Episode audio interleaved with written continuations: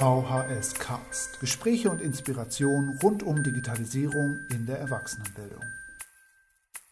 Ja, hallo und herzlich willkommen bei der zweiten Folge vom VHS Cast. Was macht eigentlich Stefan Will? Hallo Stefan. Hallo Karl. Schön, dass du dabei bist. Ich stelle dich einmal ganz kurz vor. Du bist in der Volkshochschule des Landkreises Fulda zurzeit. Du kommst eigentlich aus der Jugendarbeit, bist Diplom-Sozialpädagoge, dann in die äh, Erwachsenenbildung abgedriftet. So kann man das nennen, ja. Was, was äh, jetzt die letzten Jahre auch für den Deutschen Volkshochschulverband tätig und bist jetzt wieder zurück in Fulda. Kannst ja. du mir drei kurze Schlagworte und Hashtags geben, die dich beschreiben? Ähm, Bildung, Bilder und ELW. Ja, ganz genau, denn ich habe in der Vorstellung ja eben auch vergessen zu sagen, du bist passionierter Fotograf, ja, hast einen ja. eigenen Podcast am Laufen. Ähm, ich hatte leider einen, ich habe den mal gegründet und musste aufgeben, aber den gibt es noch. Kann ich nur sehr empfehlen. Ist es etwa der fotopodcast.de? Ja, es sind gleich zwei Punkte, die mir so am Herzen liegen, Bildung und Bilder, weil ähm, dieser Fotopodcast hat ja Inhalte zum Thema Fotografieren und es war aber gleichzeitig so ein Bildungsformat. Also man hat mit Spaß an seinem Hobby Sachen gelernt, indem man anderen Leuten zugehört hat, die Links verfolgt hat. Ähm, und das prägt mich an vielen Sachen, weil das ist eigentlich so eine ideale Form von Lernen. Ich habe ein Interesse und ähm, ich kriege dazu ein ähm, leicht zugängliches Format geboten, was mich inspiriert, was mir Know-how bietet, was mir immer wieder Tipps gibt, äh, was mich herausfordert. Und dann entwickle ich mich weiter. Lernen en passant sozusagen, mit Spaß. Ja, super. Das ist ja auch so ein bisschen die Idee hinter diesem Format hier. Leuten, die Spaß haben bei der Arbeit, dabei zugucken, was sie gerade machen. Und äh, du hast mir drei Projekte mitgebracht an denen du gerade sitzt in Fulda. Kannst du ein kleines bisschen was äh, erzählen über die ähm, offenen Arbeitsgruppen, mit denen du da zu tun hast? Was genau äh, ist da gerade los? Ja. Ich habe ja hm, für viele Monate jetzt äh, beim DVV in dem äh, Bereich erweiterte Lernwelten gearbeitet und war viel mit Volkshochschulen unterwegs, viel mit Landesverbänden und es ging tatsächlich darum, wie kann ich diese ganzen digitalen ähm, Entwicklungen, die passieren, mit Bildung sinnvoll übereinbringen? Und was ist die Antwort der Bildung auf diese Digitalisierung, ähm, was mir immer wichtig ist, nicht die Bildung digitalisieren, sondern eine, mit Bildung eine Antwort auf Digitalisierung geben, ähm, weil nur dann wird ein Schuh daraus und hm, all die Erfahrungen, alles das, was ich dort gesammelt habe in der Zusammenarbeit mit ganz vielen äh, Pädagogen, Volkshochschulleitern, Landesverbandsmitarbeitern, ähm, nehme ich jetzt mit hier nach Fulda. Und ähm, ich bin hier auch zuständig für den sogenannten Hessen Campus. Das ist ein Zusammenschluss verschiedener Erwachsenenbildungseinrichtungen, hauptsächlich berufliche Schulen und Volkshochschulen. Aber in Fulda sind da ganz viele andere freie Träger mit dabei. Und wir machen jetzt eine offene AG Digitales und Bildung. Das heißt, da öffnen wir das nochmal weiter als über den Hessen Campus hinaus. Da ist da eine, Land, eine staatliche Landwirtschaftsschule dabei, ähm, da ist eine Altenpflegenschule dabei, ähm, da sind Volkshochschule dabei. Also ganz breites Spektrum und es geht tatsächlich als erstes darum, welche Antwort geben wir auf diese Digitalisierung und wir gucken uns zunächst ähm, uns selbst an. Also die Bildungshandelnden, die Verantwortlichen und die Lehrenden. Was brauchen die für Kompetenzen? Was brauchen die für Zielsetzungen, um in Zukunft gute Weiterbildung, Schrägstrich Erwachsenenbildung anbieten zu können. Und wir orientieren uns dabei natürlich an den Referenzrahmen der EU, ähm, die es ja für Bürger und für Pädagogen gibt. Wir schauen in den KMK-Beschluss, was der Weiterbildung ins Buch geschrieben wurde und gucken uns dann unsere Ressourcen, unsere Bedingungen an und wollen gemeinschaftlich als Netzwerk in der Region für alle offen daran arbeiten, äh, wie wir eine starke Erwachsenenbildung für die Zukunft hier im Landkreis Fulda aufbauen können. Oder den, die gibt es ja, ja, aber die transformiert sich halt. Also wie wir am Ball bleiben können. Mhm. Geht es da um gemeinsame Konzepte, um gemeinsame Projekte oder einfach um Austausch? Was steht da jetzt gerade äh, im, im Fokus? So wie ich es verstehe, habt ihr euch da ja jetzt gerade auch erst neu formiert. Genau, das steht ganz am Anfang. Und es geht in erster Linie erstmal darum, äh, uns Hauptamtliche und die Lehrenden selbst fit zu machen. Also ein zweiter Schritt wären Kurskonzepte, Lernsettings, didaktische Überlegungen. Aber bevor ich äh, wirklich gestalten kann, muss ich ja mein grundlegendes Handwerkszeug können. Und das ist eben in einer digitalen Welt nochmal erweitert zur ähm, Präsenzwelt. Und äh, so würde ich sehen, sind die ersten zwölf Monate erstmal dafür da, ähm, unsere eigenen Kompetenzen aufzufrischen, zu erweitern. Und dann, und das sehe ich schon so, dass das eine offene gemeinschaftliche Fortbildung, wo eben jeder daran teilnehmen kann, ob er jetzt ein Lehrender der Landwirtschaftsschule ist oder der Volkshochschule, ob ein Mitarbeiter ähm, des Bonifatiushauses, was bei uns eine katholische Bildungseinrichtung ist, oder eben an einer beruflichen Schule arbeitet als Lehrer. Ähm, das wäre prinzipiell allen offen. Und das äh, ist ja auch etwas, was du in deiner Arbeit an der Volkshochschule äh, ganz zentral auch in den Mittelpunkt gestellt hast. Da bist du ja gerade sehr, sehr intensiv dabei, die Kursleitung fit zu machen in Richtung Umgang mit der VHS-Cloud, äh, Führen eines digitalen Kursbuchs. Und da hast du ein äh, ziemlich gutes und erfolgreiches äh, Konzept gerade umgesetzt. Kannst du da was äh, von erzählen? Wie waren so die ähm, Erfahrungen in den letzten Monaten? Ja, nach innen sind wir natürlich schon tätig. Äh, für meine Volkshochschule haben wir ja äh, uns eine Agenda gegeben, wie wir mit dem digitalen Wandel umgehen. Und aber auch da ist wieder der erste Fokus, was können wir als Mitarbeiter, als Hauptamtliche und was können unsere Lehrenden.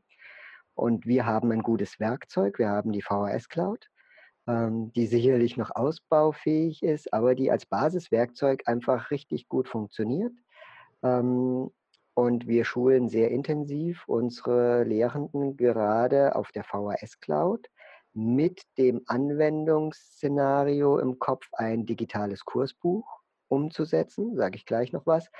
Ähm, wichtig ist aber, hm, wir haben festgestellt, diese Schulung für Lehrende, die muss häufig stattfinden, die muss flexibel sein, weil es ist einfach schwierig, wenn ich sage, ich mache Dienstagabend um 19 Uhr 3 UE zur Einführung in die VHS Cloud.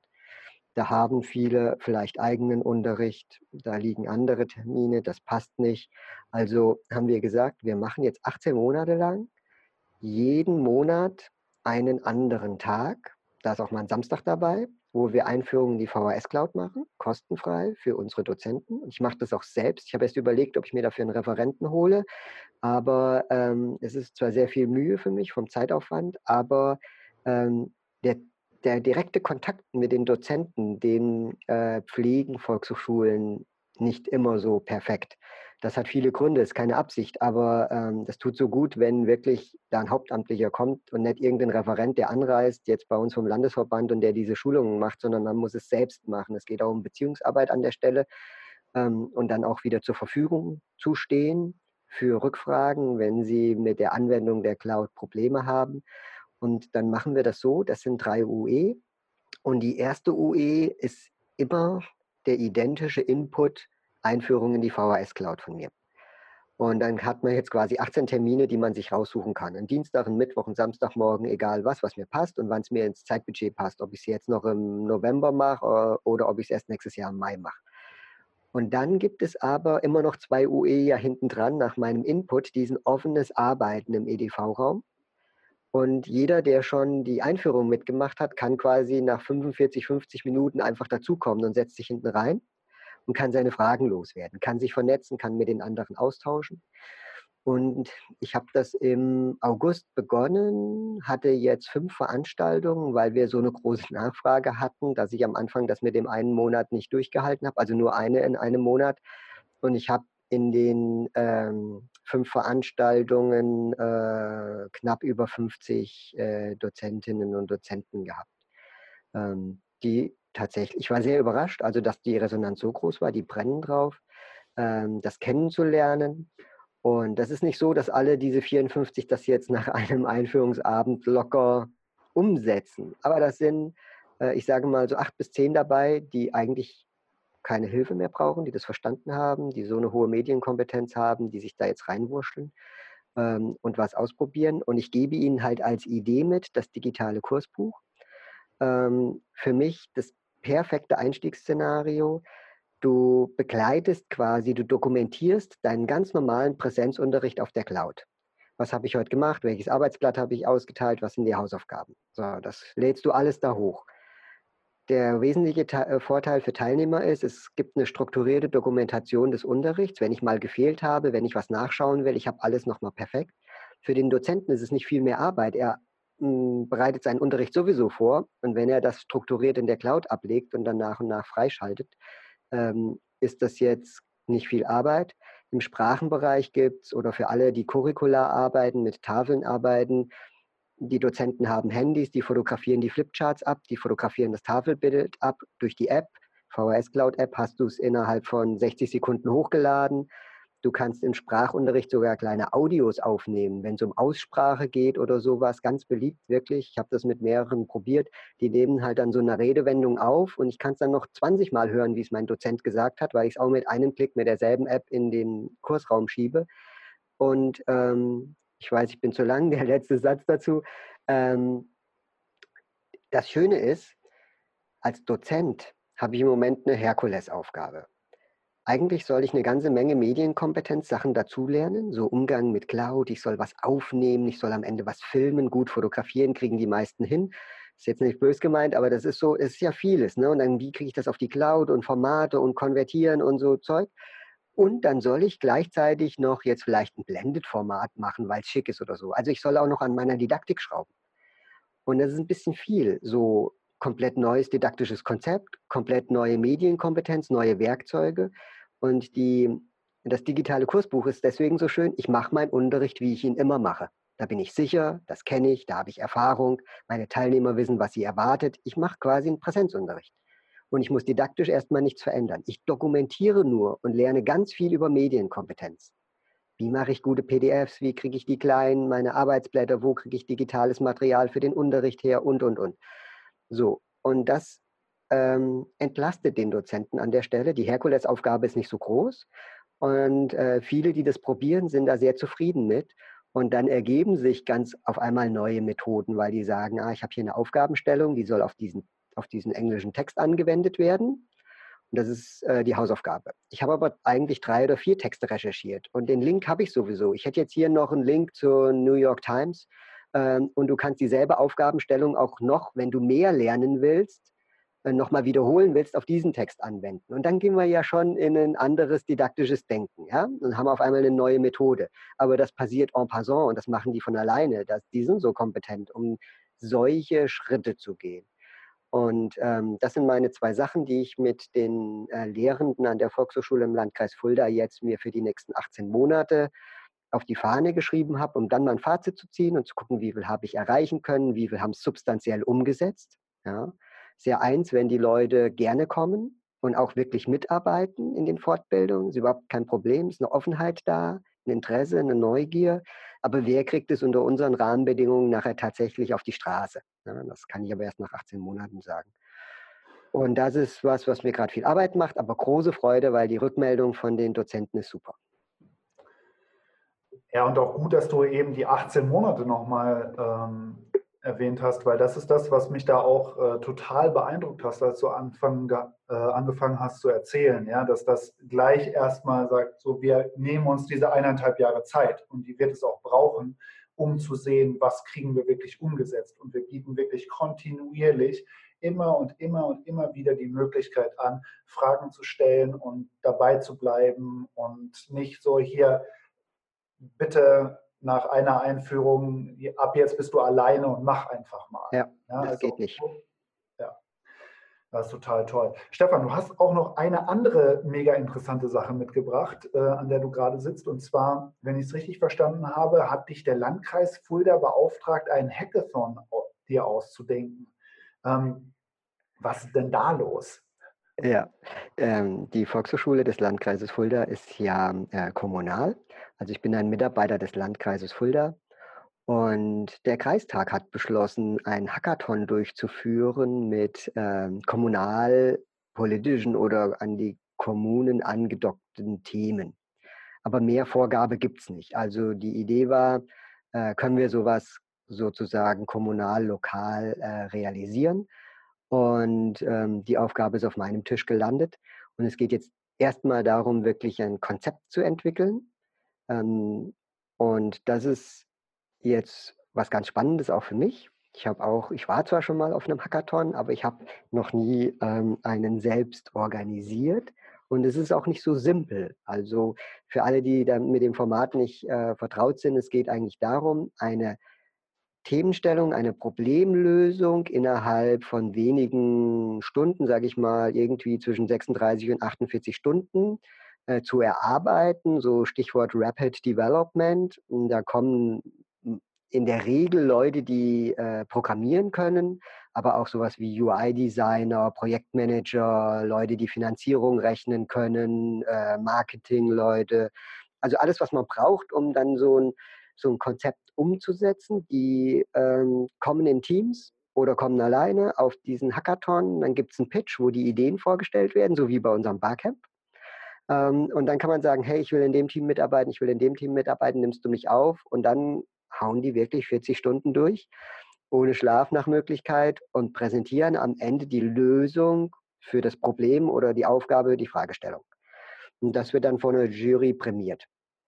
Und ähm, ja, nur wenn du dir vorstellst, du hast dann da irgendwie zwischen 50 und 100 Programmierer, Nerds, ähm, Betriebswirte und so, die musst du verpflegen, du brauchst Räume, du brauchst Internet, du brauchst Infrastruktur, so, ähm, du brauchst ein gutes Thema, du brauchst eine gute Jury, äh, das Ganze kostet Geld, äh, Verpflegung, vielleicht gibt es einen kleinen Preis nachher und so. Und an den Sachen bin ich jetzt dran, mache mich schlau, ähm, bin da in intensiven Kontakten mit ähm, Leuten hier vor Ort, mit Firmen, der Hochschule, ähm, alle, die in so einem Technologiebereich unterwegs sind, weil es geht immer um technologische Lösungen, äh, die man finden kann.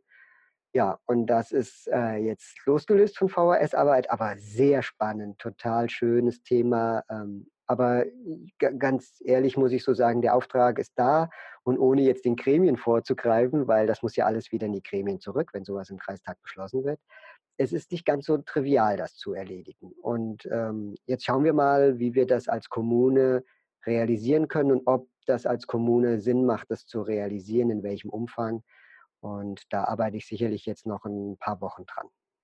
Stefan, ich freue mich total für die äh, Einblicke in das, was du gerade machst. Da hast du ja wirklich eine ganze, ganze Menge zu tun gerade. Ähm, schließ nochmal ab mit drei Empfehlungen und äh, Tipps. Welche drei Sachen kannst du empfehlen?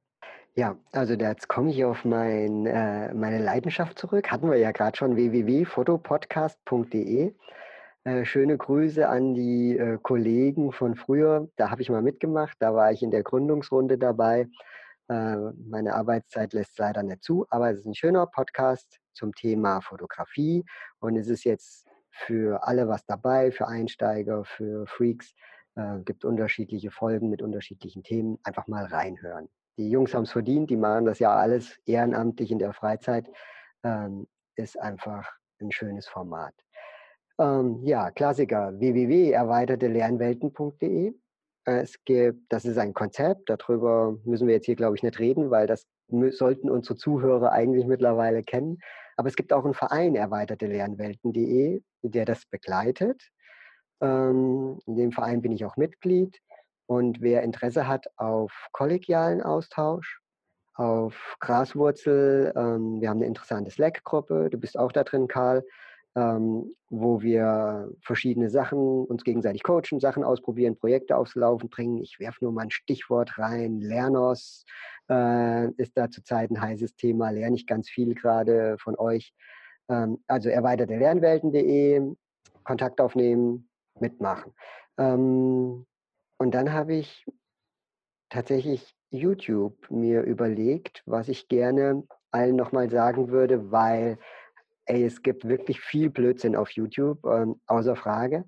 Aber es gibt wahnsinnig viele tolle Videos und Tutorials und Testberichte, ähm, Dinge, die mir in meinem täglichen Leben in der Pädagogik oder in der Medienkompetenz extrem weiterhelfen.